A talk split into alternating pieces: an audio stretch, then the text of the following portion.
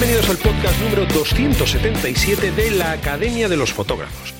Este es el podcast de los que quieren disfrutar y aprender técnica fotográfica, de quienes quieren emprender su propio negocio fotográfico y, cómo no, de los que quieren estar al día de todas las novedades de material, cámaras, objetivos, trípodes, mochilas, tarjetas de memoria, cacharreo vario. Hoy tenemos un programa muy interesante con una fotógrafa que desde 2004 lleva dedicándose profesionalmente a la fotografía, estamos a 2020 y ahí sigue y estoy seguro que nos va a enseñar muchas cosas. Pero antes vamos a ver qué está ocurriendo esta semana en la academia. Os recuerdo que tenemos el curso de iniciación a la fotografía macro extremo. Mes de octubre, salen las setitas por ahí, ¿no? Y tenemos que aprender a hacer un poco de fotografía macro para aprovechar esos momentos mágicos, pues que se dan en este mes. Mañana jueves tenemos un webinar en directo con Adrián Alonso de gastrofotógrafo.com. Él nos va a enseñar en directo, va a hacer una, una sesión de fotos, de fotografía gastronómica y fotografía de producto. Vamos a ver cómo trabaja y luego va a editar las fotos en directo para todos nosotros. Y además, esta semana también hemos tenido en la academia una crítica fotográfica de nuestro fotógrafo Javier Alonso Torre. Ya sabéis que todos los días tenemos un nuevo contenido formativo y es que aquí el que no aprende es porque no quiere. academiadefotógrafos.com. Dicho esto, vamos a dar ya la bienvenida a mi invitada de hoy. Hola querida Rosa Isabel, ¿cómo estás? Hola Mario, ¿qué tal? Muy bien. ¿Tú qué tal? Pues estoy fantásticamente bien, Rosa. Pues creo que estamos los dos igual, ¿no? De mudanzas, de arreglos en casa, de que tenemos nuestra vida un poco en el aire. Sí, pero bueno, todo pasa y seguro que dentro de nada estamos ya eh, dentro de, la normalidad. Es de la nueva normalidad. ahora... La nueva normalidad. Sí, sí, la palabra normalidad. veremos a ver. Ya lleva junta ese adjetivo de nueva al lado, ¿verdad? Sí, sí, es verdad. Rosa Isabel Vázquez. Rosa, hiciste un webinar estupendo durante el confinamiento hablando del proyecto personal. Y bueno, por si acaso alguien no te conociera, de la gente que nos escucha, ¿quién eres? Bueno, pues una pregunta complicada, pero bueno, soy sobre todo artista visual, docente, soy también comisaria y, editora. Bien. Y bueno, podría decir que escritora. Eh, y en fin, eh, digamos que mi actividad se va desarrollando eh, a través de todo lo que tiene que ver con la fotografía artística. Ah, qué bueno. Sobre la fotografía artística. Sabes que yo hago mucho hincapié en estas cosas en el podcast porque tú seguro que lo sabes mejor que yo. A veces nos obsesionamos con la nitidez, con el equipo, con qué cámara, con qué objetivo. Y digo, caramba, ¿y dónde está la parte emocional? ¿Dónde está la parte artística? ¿Dónde está la parte creativa? Que estamos locos con los millones de píxeles y estamos locos con los ISOs altos, ¿no? Yo que estoy en el mundillo de las nocturnas. Y me parece bien que tú vengas a aportar ese toque también un poco, pues, inspiracional y creativo. Bueno, espero poder aportar algo. La verdad es que eh, todo lo que tú has comentado, pues también es importante, ¿no? Porque eh, para poder hacer un desarrollo artístico, primero tienes que saber también eh, cómo funcionan las herramientas y, qué medios tienes a tu alcance, ¿no? Para poder alcanzar pues, los objetivos que tienes. O sea que todo es importante, ¿no? Pero bueno, es verdad que a mí, digamos que mi campo es más otro, ¿no? Es más el de pues expresarnos ¿no? a través de, las fotografías, conseguir contar las historias que queremos eh, a través de, de imágenes. Rosa, estoy seguro que hay mucha gente que te envidia, te lo prometo. Sí. dedicada a la fotografía desde 2004 y eh, además desde un punto de vista artístico. ¿Tú sabes la de gente que le gustaría poder decir eso? De verdad te lo digo, ¿eh? Me gustaría que en este programa nos contaras un poco pues cómo empezaste y cuál ha sido tu evolución, porque el programa de hoy lo escuchan principalmente gente pues que se quiere dedicar a la fotografía, pero que anda un poco perdida. Entonces tu testimonio ya de 16 años de manera profesional, supongo que habrás tenido pues, bueno, pues altibajos, habrás pivotado de una técnica a otra, más que técnica, pues de una rama a otra. Sí, la verdad es que ha sido, ha, sido intenso todo este tiempo, todos estos años y, y, ha ido evolucionando, digamos, un poco también mi actividad, ¿no? Porque yo empecé haciendo lo que era fotografía desde el punto de vista profesional y lo que hacía principalmente eran pues reportajes de viajes, sobre todo de paisaje, ¿no? para agencias, para publicaciones. Y, y, luego también me dedicaba a la formación, porque desde el principio, pues la verdad es que siempre me ha gustado. Y, y, casi desde, desde mis primeros tiempos pues empezaba ya a impartir pues talleres, ¿no? de estos talleres que hacía en la naturaleza, pues que te ibas el fin de semana y demás, ¿no? Entonces, pues bueno, iba un poco con, con, estas dos actividades. Con el tiempo, pues todo evolucionó. Eh, lo que era fotografía de reportaje cada vez se fue yendo a un campo más artístico para al final dejar la fotografía profesional y el ámbito de las eh, agencias para entrar en el ámbito galerístico y el ámbito ya de la fotografía artística. O sea que digamos que, ahí fui cambiando hasta, hasta ya dar el paso y, y, entrar en ese otro territorio porque es muy diferente. O sea, es un, un lugar muy, muy distinto ¿no? al otro, ¿no? Y, luego, pues respecto al tema de la docencia, pues también hubo una evolución, porque al final, pues bueno, fundamos eh, una escuela. Bueno, yo, eh, mi compañero de trabajo y también sentimental es José Antonio Fernández, que a lo mejor, pues eh, oyentes también lo, lo conocen por el libro, de Spiral Flash o el Retrato, ¿no? que son bastante conocidos. Y, bueno, la verdad es que llevamos emprendiendo juntos muchos años. Qué bueno. Y, y, entonces, bueno, pues pasamos de dar estos talleres a fundar una escuela, la Escuela de Fotografía a la Máquina. Bueno, primero era una cosa como más informal, luego ya pasó a, ser una escuela ya con con un horario, con, con, una eh, programación de cursos, con muchos profesores y tal. Y, luego, pues, además, pues yo todo este tiempo no he parado de, formarme y de seguir eh, avanzando un poco en, mis trabajos y, bueno, pues también estudié comisariado y edición y, bueno, pues me encanta trabajar con artistas, comisariar sus exposiciones o editar sus fotolibros y bueno, la verdad es que todo, todo al final digamos que, gira en torno todo el tiempo ¿no? A, a, la fotografía artística, en mi caso en la docencia también, porque es lo que es el tipo de, de, información que imparto, ¿no? Eh, pero desde facetas distintas, ¿no? Pero todo se retroalimenta, porque todo lo que vas aprendiendo, vas haciendo por un lado, pues te va sirviendo también para, para aplicarlo por otro. Oye, Rosa, y has dicho antes que pasaste de un tipo de fotografía a la artística. ¿Cómo son esas transiciones eh, donde, no sé, a veces hay miedo, no sabemos qué hay más allá, salir de la zona de confort? Porque eh, yo siempre cuidando de la gente que nos oye, ¿no? Preocupándome por ellos, sé que algunos o muchos están en esa etapa, pues que a lo mejor tienen un tipo de negocio, eh, ahora con la pandemia se tienen que reinventar, las, mm, las formaciones presenciales han disminuido, estudios de fotografía también se ven con menos, bueno, afluencia de público. ¿Cómo ha sido tu transición? Quiero decir, eh, lo has pasado mal, eh, fuiste una persona valiente, más que nada para sacar un aprendizaje de ello. Vale, bueno, de todo. De toda vida. porque yo sí, porque he vivido varios puntos de inflexión, ¿no? Quizá el más importante fue cuando decidí dedicarme a la fotografía, porque yo, o sea, mi vida era otra. Yo eh, era responsable financiera, de, o sea, que había estudiado dirección de empresas, trabajaba en oficina, o sea, mi vida era completamente diferente, ¿no?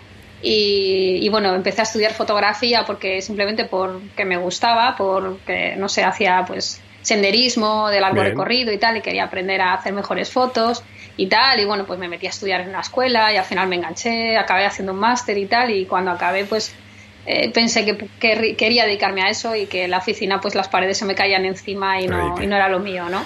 Qué bueno, de tal manera que claro, juntando ese hobby de senderismo de largo recorrido, me ha gustado el término, ¿no? Senderismo de largo recorrido, muy bien. Con la fotografía, pues bueno, dijiste, mm, yo la oficina como que esto no va para mí, ¿no? Yo lo que quiero es salir por ahí. Como dicen los canarios, tú sabes que yo vivo en Tenerife, a mí me gusta dar chola. Dar chola es, ¿no? Pues dar zapatilla por ahí a, a correr.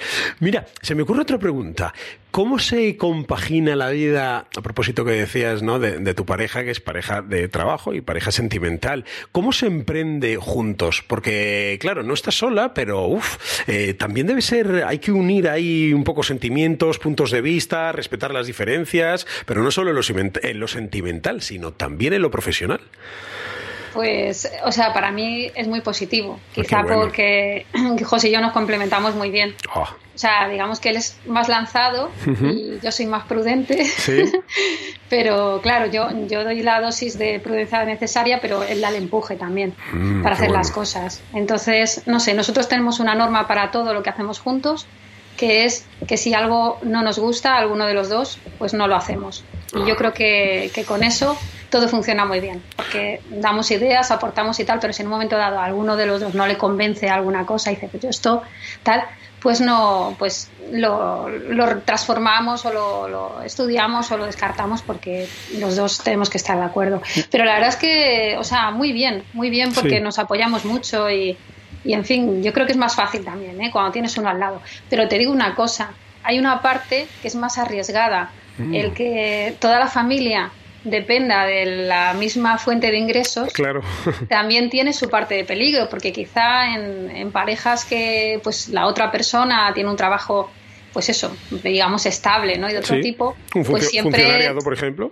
Sí, o, que bueno, pues que mantiene ya pues unos ingresos o lo que sea que le dan cierta seguridad a la familia, quizá le da también más alas a la otra persona para decir, bueno, pues lo voy a intentar o voy a apostar por esto y, y si no funciona no pasa nada porque eh, tal. En nuestro caso, pues hemos, nos hemos tirado siempre a todos los charcos de cabeza los dos. Qué bueno. Y, no sé, y para animar un poco a la gente, pues decir que, estamos muy contentos. O sea, que, ha sido, todos estos años han estado llenos de enormes satisfacciones. Qué bueno. Yo eso es algo que también, yo nunca le digo a la gente, eh, deja tu trabajo, lánzate a emprender, porque eso es una decisión lógicamente. Sí, sí, claro, hay que pensarlo. Hay que, hay que pensarlo, hay que meditarlo, hay que tener ahí un, un poco de músculo financiero llamémosle así, ¿no? Para afrontar pues meses que a lo mejor no se van a tener ingresos, mil cosas.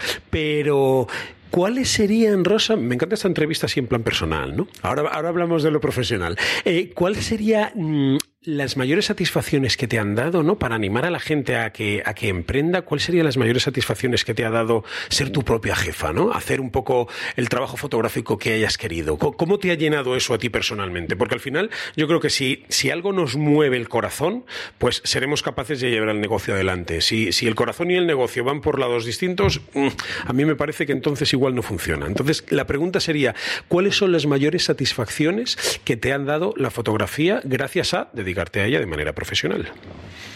Pues es que yo creo que es que se convierte en tu vida. Hmm, ¿Verdad? Y, además es que es la, el gusto de que todo lo que haces te gusta. O sea, yo además como es eso, como cambié de vida, ¿no? Puedo comparar muy fácilmente, aunque también te digo que lo tengo ya muy, muy olvidado, ¿no? Imagínate. Años.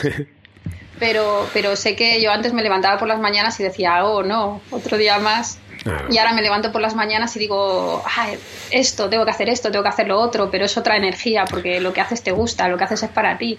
Te, tú te organizas. O sea, yo digo, venga, va, ahora quiero trabajar en esto y trabajo en esto, ¿no? O sea, simplemente que, no sé, o sea, es que es, otra, es otro mundo. Es verdad que trabajas mucho, o sea, que no se lleve a engaño la gente pensando que esto 24 es, horas. Eso es, que esto es un paseo y que, y que ya con un poquito que hagas vas a vivir y no sé qué. O sea, esto es trabajar y trabajar y trabajar y, apuesta tras apuesta. Y es así, ¿no? Pero, pero lo haces con muchísimo gusto. Lo haces con mucho gusto. Eh, Rosa, y ahora ya, después de estos años, después de que la pareja funciona profesionalmente, quiero pensar que sentimentalmente también, lógico, ¿no? ahí, no me meto que no es el tema de nuestro podcast. Tenéis una escuela de fotografía, La Máquina. Venga, háblame de ella. ¿Dónde está? ¿Qué tenéis? ¿Cómo se gestiona?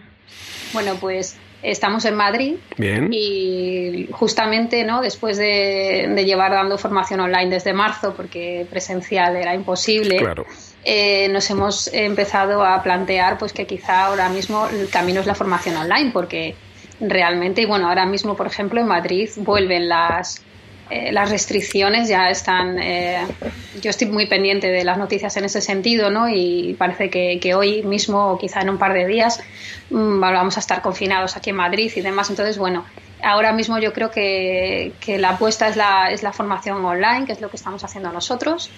Y, y la verdad es que muy ilusionados porque nos quizá reconozco que a mí me habían propuesto hacer formación online antes de todo esto de la pandemia y yo había dicho siempre que no, había dicho no, no, vamos a ver, yo que necesito no sé, no voy a decir tocar, ¿no? Sí, pero, bueno, tener al público enfrente, tener a la gente ahí, coger el pulso. Claro, pero a raíz de lo que pasó, los cursos, por ejemplo, que, que, se estaban desarrollando presenciales, pasaron a ser online. Por ejemplo, el curso de proyecto anual pasó a ser online y se, y se dio online todo desde marzo hasta junio, hasta final de curso. Rosa, hay una pregunta aquí obligada, porque eh, hay mogollón de gente que daba o que dábamos formación online presencial y que han pivotado a, la formación presencial y que han pivotado al online después de marzo. Eh, ¿Cómo ha sido tu cambio? Porque yo, por ejemplo, ya hacía formación online antes de esto. Entonces yo, yo simplemente me he dejado llevar. He aumentado el número de formaciones, pero me he dejado llevar. Pero si en tu caso no había y ahora en marzo pasa esta hecatombe mundial y de repente hay que cambiar, caramba, ¿cómo se hace? ¿Cómo lo habéis hecho? ¿Cómo os habéis actualizado? Bueno, pues la verdad es que nosotros mm, teníamos en mente ya empezar a introducir eh, clases online, ¿vale? Era algo que, que, estábamos ya estudiando, pero no lo teníamos en marcha, ni estaba decidido, ni nada. Entonces estábamos ya empezando a mirar. Entonces fue como de pronto, eh, meter el turbo, digamos, en, investigar cómo lo podíamos hacer. Bien. Eh, realmente solo estuvimos una semana sin clase desde el confinamiento. A la semana siguiente estábamos arrancando ya dando clases online. Wow, qué bueno. Pero claro, era, era un curso que estaba mm, pensado para ya de una manera anual con un programa y tal, se siguió el programa, se hizo todo igual, salvo que las clases eran online. Sí. Y, a mí me sirvió para aprender muchísimo. Mm, qué bueno. Porque me refiero del formato online, ¿no? Porque me di cuenta de que al final las clases se desarrollaban de una manera muy parecida. O sea, estás ahí, están tus alumnos, pueden intervenir, o sea, es en directo. Yo no he sentido frialdad en las formaciones online. ¿eh? Es verdad que cuando tienes a la gente delante, pues la tienes delante. Pero para mí, a lo mejor es porque seguro que me pasa como a ti, ¿no? Que le ponemos toda la carne en el asador y yo, o sea, vibro con la formación online. ¿eh? Me siento súper cómodo haciéndolo. Sí, sí, además la gente participa y, en fin, no sé, no esperaba que fuera así, también te lo digo, fue hmm. una muy, muy grata sorpresa para mí que la formación online fuera mucho más cercana de lo que yo me podía haber imaginado. Qué bueno. Y, bueno, nos sirvió sobre todo eso para aprender, para aprender cómo lo podíamos hacer, qué mejoras se podían introducir.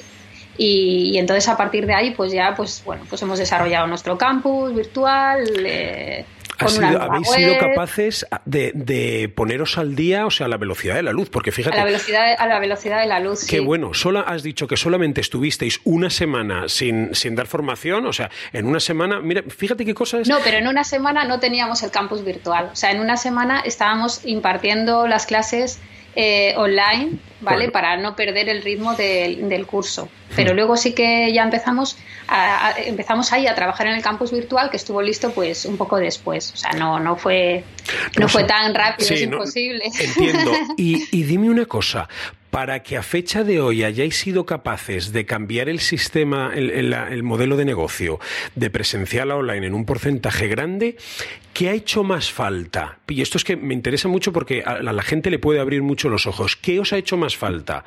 ¿Dinero? ¿Empuje? ¿Ayuda? O sea, ¿Cómo, habéis hecho para estar aquí y ahora dar el salto y estar aquí y que las cosas empiecen a funcionar, ¿no? Que, vaya funcionando. Si tuvieses que decir, caramba, lo que hemos trabajado y nos ha costado, pues ha, habido una inversión grande, hemos encontrado profesionales buenos, nos lo hemos hecho nosotros, fue más difícil o más fácil de lo que esperábamos. ¿Cómo lo definirías? Pues fue un poco todo, ¿no? Eh, hombre, tuvimos ayuda externa, evidentemente nosotros no sabíamos de, todo esto, entonces, bueno, pues técnicos nos han preparado el campus y nos han hecho una nueva web y, todo esto, ¿no? Lo, habéis delegado. Quizá, Claro, sí, nosotros no sabemos programar ni nada. En fin, no está dentro de. Sí, sí. Ojalá ya. No podemos saber hacer todo. De todo, pero, pero no, no es posible. Por lo menos nosotros no sabemos, ¿no? Y, pero bueno, lo han hecho según nosotros les hemos pedido y yo creo que lo que ha sido más eh, trabajoso ha sido pensar cómo hacerlo. Claro. ¿Vale? El decir, venga, vamos a pensar, porque la, la filosofía no era vamos a pasarnos eh, a hacer online y ya está, sino la filosofía era vamos a, ser muy buenos online, vamos a hacerlo lo mejor posible online. ¿Qué se puede hacer online? para que los cursos sean incluso mejores de lo que eran. O sea, nosotros ese era nuestro planteamiento y, y eso ha sido lo difícil, pensar y darle vueltas y, y, bueno, y plantear nuevos cursos ya online que están ya pensados para online, que no son adaptaciones, sino que realmente son programas desarrollados. ¿no? Que han nacido ya como una versión digital, por así decirlo. Eso es, eso es. Entonces, bueno, quizá eso, ¿no? El, el, darle muchísimas vueltas a las cosas, organizar y, demás, ¿no? pero, pero bueno, hemos, hemos trabajado mucho, ¿eh? O sea, no ha sido una cosa de decir, venga, ya está. hemos, trabajado mucho. Pero bueno, ahora que ya está hecho y, miramos hacia atrás y lo vemos, eh, no sé, ha sido sobre todo interesante, ¿no? Y, como digo, a mí y a José nos encanta, no sé, aprender y, hemos aprendido mucho de todo esto. es una experiencia realmente no me cabe la menor duda. para nosotros. Y además que se disfruta, ¿verdad? Cuando uno hace cosas nuevas, le pone cariño y luego funciona, dices, ah, caramba, qué bueno, ¿no? Lo logré, fíjate, le estoy cogiendo el punto a esto. Rosa, me encanta, pues eso, cómo muestras cómo no solo has pivotado, sino que tanto José como tú habéis sido capaces de adaptaros y posicionaros incluso, decir, bueno, ya tengo esto aquí. Vamos a hablar ahora un poco, pues, de la parte formativa, ¿no? ¿Cuál es mm, hoy en día tu especialidad formativa? ¿Qué cursos potentes tienes? ¿La gente qué puede aprender de ti?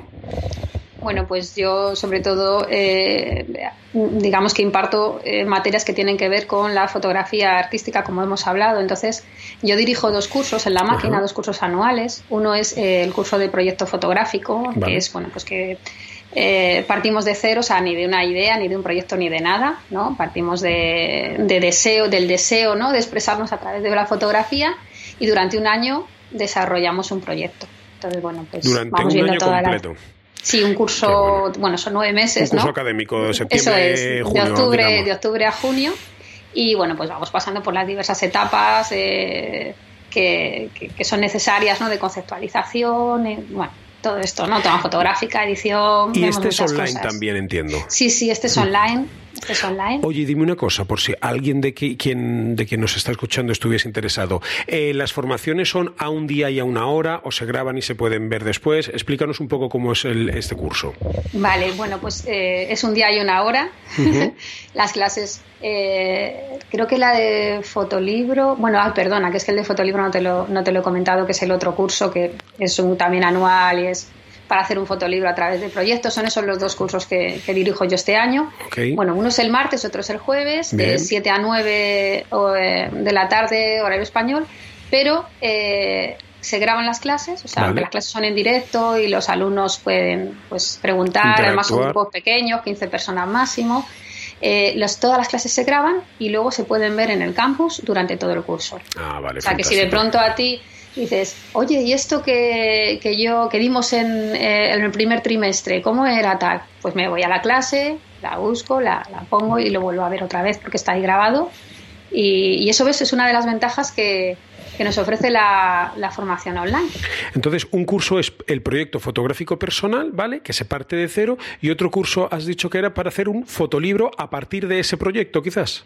Sí, bueno, de ese o no, O no, hay por qué hacer el, no hay por qué hacer el otro curso. Si una persona tiene un proyecto fotográfico personal y lo quiere plasmar en, en un formato fotolibro eh, y bueno, pues no sabe muy bien cómo y demás, pues, pues es un curso que te acompaña para eso, que te da las herramientas técnicas, narrativas, Ah, ¿no? bueno. para, para poder pues bueno, materializar en, en ese formato libro pues el, el proyecto. La verdad es que, que es un curso muy bonito también. Me, me interesa el de, el de fotolibro porque yo tengo dos libros y, o sea, puede ser, pueden ser los dos libros mm, con más errores del universo, porque he sido muy Juan Palomo, yo me lo guiso y yo me lo como. Fíjate que me dan ganas de apuntarme por si hago otro, ¿no? Pues saber cómo, cómo lo dirigís. ¿Qué tipo de, o sea, si yo, por ejemplo, pues ya tengo mis fotos, también me dedico a la formación, ¿qué podría aprender una persona como yo o una persona, pues cualquiera que se esté planteando hacer un libro con sus fotografías?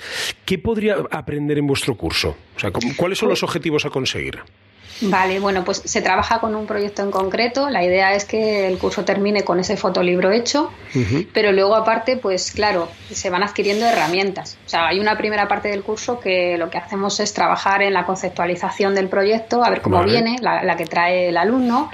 También vemos las imágenes eh, y revisamos a ver si le falta algo y demás. O sea que los- la primera etapa es un poco para dejar el proyecto a punto para el libro. Vale. Y luego ya pues eh, se estudia diseño. Además el, el profesor de diseño es estupendo porque es Ramón Pez, que es el, diseñador que está detrás de obras como Afronautas de Cristina de Midel o Navorsion de Laia Abril. O sea que es, es un crack. Y, y, bueno, pues se va a ver diseño, se va a ver maquetación. Claro, el también libro sale maquetado para ir a imprenta y decir, Sí, sí, caballero, sí. dele usted imprimir. Eso es. Ah, qué sí, bueno, ta- qué incluso bueno. eh, se preparan las fotografías para imprenta, que ya sabes que hay que pasarlo a CMYK y que hay que es. saber un poco, ¿no? Para hacerlo, para que los colores nos queden bien. O sea, digamos que, bueno, y se estudia también InDesign. O sea, se adquieren todas las herramientas necesarias para eh, que, eh, bueno, ese libro evidentemente sale a la luz con todo el apoyo de, los tutores, ¿vale? Pero luego ¿Cuántos tutores hay? ¿Cuántos profes intervienen? Si yo me apunto, ¿con cuántos profes voy a tratar? Somos un equipo grande. Sí. Eh, a ver, bueno, está, como te digo, Ramón Pérez está con el diseño. Luego Quintanilla, José Quintanilla, está con el tema de preparación de imágenes. Vale. ¿vale? Carmen Sayago, eh, InDesign, luego eh, Sara Fernández Migueles eh, también habla un poco de pues qué hacer luego con el libro, el trato con la editorial, distribución y todo esto. Ahí seguro que me estoy dejando muchos profes. Bueno, no, te, no, te, comprometas, no te, seguro que nos dejamos al más importante. todos son importantes. Ay, bueno, claro, están Ricardo Cases y David Jiménez, que madre mía, que se me olvidaba, ¿no? que bueno, ellos, ellos van a van a, eh, compartir con todos, ¿no? Un poco también sus procesos y, y bueno, pues como ellos se plantean sus libros. Eh, Francisco Rodríguez Criado, también que es escritor, va a ayudarnos con los textos para prepararnos para el libro. Es que son un montón de profesionales maravillosos. Aquí hay una formación de mucha calidad, ¿eh, amiga Rosa? el, curso es, una, es impresionante. O sea, es una pasada, de verdad. Qué fantastiquísimo. ¿Sabes qué? No sé, no, recuerdo ahora mismo de memoria si la semana que viene o a la otra voy a publicar aquí un podcast sobre crowdfunding, porque ahora hay muchos fotógrafos que, eh, bueno, pues a lo mejor no disponen de un presupuesto grande y como validación de si su libro sería vendible o no, pues están haciendo este tipo de de, mecenazgos. Dicen, oye, pues este es mi libro, el que quiero sacar, eh, si llego a X miles de euros, lo saco adelante. No sé, supongo que este tema a lo mejor no lo tocáis ahí, ¿no? Es más un poco también. Sí, bueno, también, también se, se va a mencionar porque es una forma de hacer autoedición y que los proyectos salgan adelante. No siempre va a haber una editorial que nos va a publicar el fotolibro. De hecho, el mercado del fotolibro en España se mueve con la autoproducción y eso es una realidad. Ay, ¿te lo parece? Sí, yo, fíjate que yo veo más que montones de autores eh, pues trabajan con editoriales, con Fotoruta, con, eh, bueno, con las que sean, ¿no? Hay, hay por ahí varias. Y yo veo, igual estoy equivocado, veo poco autor, excepto estos que hacen ahora el crowdfunding, veo poco autor que diga, no, yo pago mi diseño, pago mi impresión y los vendo yo solo. ¿Tú crees que hay más de estos que de los otros? En el caso del fotolibro, o sea, cuando hablamos de libros, a lo mejor como mencionabas, de fotoruta, que son libros didácticos, eh, eh, no, no estoy hablando de ese tipo de libros en este caso, sino únicamente los que son los proyectos personales eh, convertidos en imágenes, solo imagen. no, no, son didácticos ni nada, solamente es pues eso, la, el trabajo de la, del autor. Y entonces en ese caso, realmente en nuestro país es complicado que, una editorial eh, pues eh, así fácilmente lo publique, porque es verdad que hay mucha oferta de, fotolibros y hay fotolibros, pues eso, increíbles, ¿no? Eh, entonces, generalmente lo que hace el autor es una autoproducción de tirada pequeña. A lo mejor se hace 100 o se hace 200, con esos 100 los mueve los envía a editoriales que a lo mejor se pueden, le, gusta y, deciden que lo van a publicar, pero ya se parte de una pequeña edición eh, inicial que eh, cuando son pocos, eh, pues ya te digo, hablamos de, a lo mejor de, 100 libros, ¿no? Eso es que en nada los has, los has vendido, los has mm. repartido. Pues hay mucha gente que, muchísima, que, que opta por ese camino. también lo, lo van compaginando con crowdfunding. Bueno, pues deciden hacerlo de esa manera, mucho también, muchos proyectos salen adelante así. Claro, es que, no sé, tienes que encontrar la manera también de que, de que llegue. Claro, se presenta también a concursos, ¿no? Por ejemplo, yo sí hay oyentes que tienen un fotolibro y tal, pues les animo muchísimo a que lo presenten a, certámenes que van dirigidas al mundo del fotolibro. Hay cantidad de festivales pues bueno, si así te lo escogen, si te lo eligen, pues te lo van a publicar ellos. Qué interesante. Eh, es un poco buscar, ¿no? La, la manera, pero siempre nos va a quedar el hacerlo nosotros, ¿no? Y, bueno, y jolín, al final el fotolibro es que es como la, no sé, el, último paso, ¿no? Y decir, este es mi trabajo, ¿no? Este, aquí este soy yo y esto es lo que hago. Eso es, aquí lo tengo, ¿no? Yo creo que vale la pena generar ese tipo de, formatos. Me parece genial. Mira, en las notas de este programa voy a dejar un enlace a un podcast que publiqué hace unas semanas contando mi experiencia publicando, yo tengo dos libros, entonces, eh, como te he dicho antes, o sea, ha sido o sea, 100% y editorial, yo soy el editor, eh, yo me lo he buscado todo. Entonces, cuento cómo me ha funcionado. Lo dejo aquí también por si los oyentes eh, les interesa este tema y quieren escucharlo. ¿Qué tal? ¿Te, funcionaron bien, imagino, no? Bueno, la verdad es que estoy contento porque el libro del fotógrafo de la noche, que salió en 2014, eh, imprimí 5.500 ejemplares, los 5.500 se vendieron y no, he vuelto a sacar, me quedé en la quinta edición. No hice la sexta porque de 2014 al año pasado, que se me agotaron los ejemplares, la fotografía nocturna ha evolucionado muchísimo. Entonces, aunque la técnica, la base, eh, es perfectamente válida, las imágenes que se ven hoy en día son distintas. Entonces decidí no volver a imprimir un libro que era de 2014. Es verdad que lo vendo en versión digital. Y el otro libro que se llama Cómo vivir de la fotografía, donde cuento pues qué hago yo, ese también está funcionando bien. De hecho, la semana pasada fui número uno en Amazon. En ah, enhorabuena. Gracias. En fotografía profesional y en libros de pago salí en, las dos, en número uno, que ha sido algo, la verdad, importante. Bien, Y, estoy contento, estoy contento. O sea, que disfruto también. Lo que dices tú no es como el, como, pues el parto. O sea, has tenido una vida, los seres humanos nacemos, crecemos, nos reproducimos, pues venga, pumba, ahí estamos. Y bien, contento.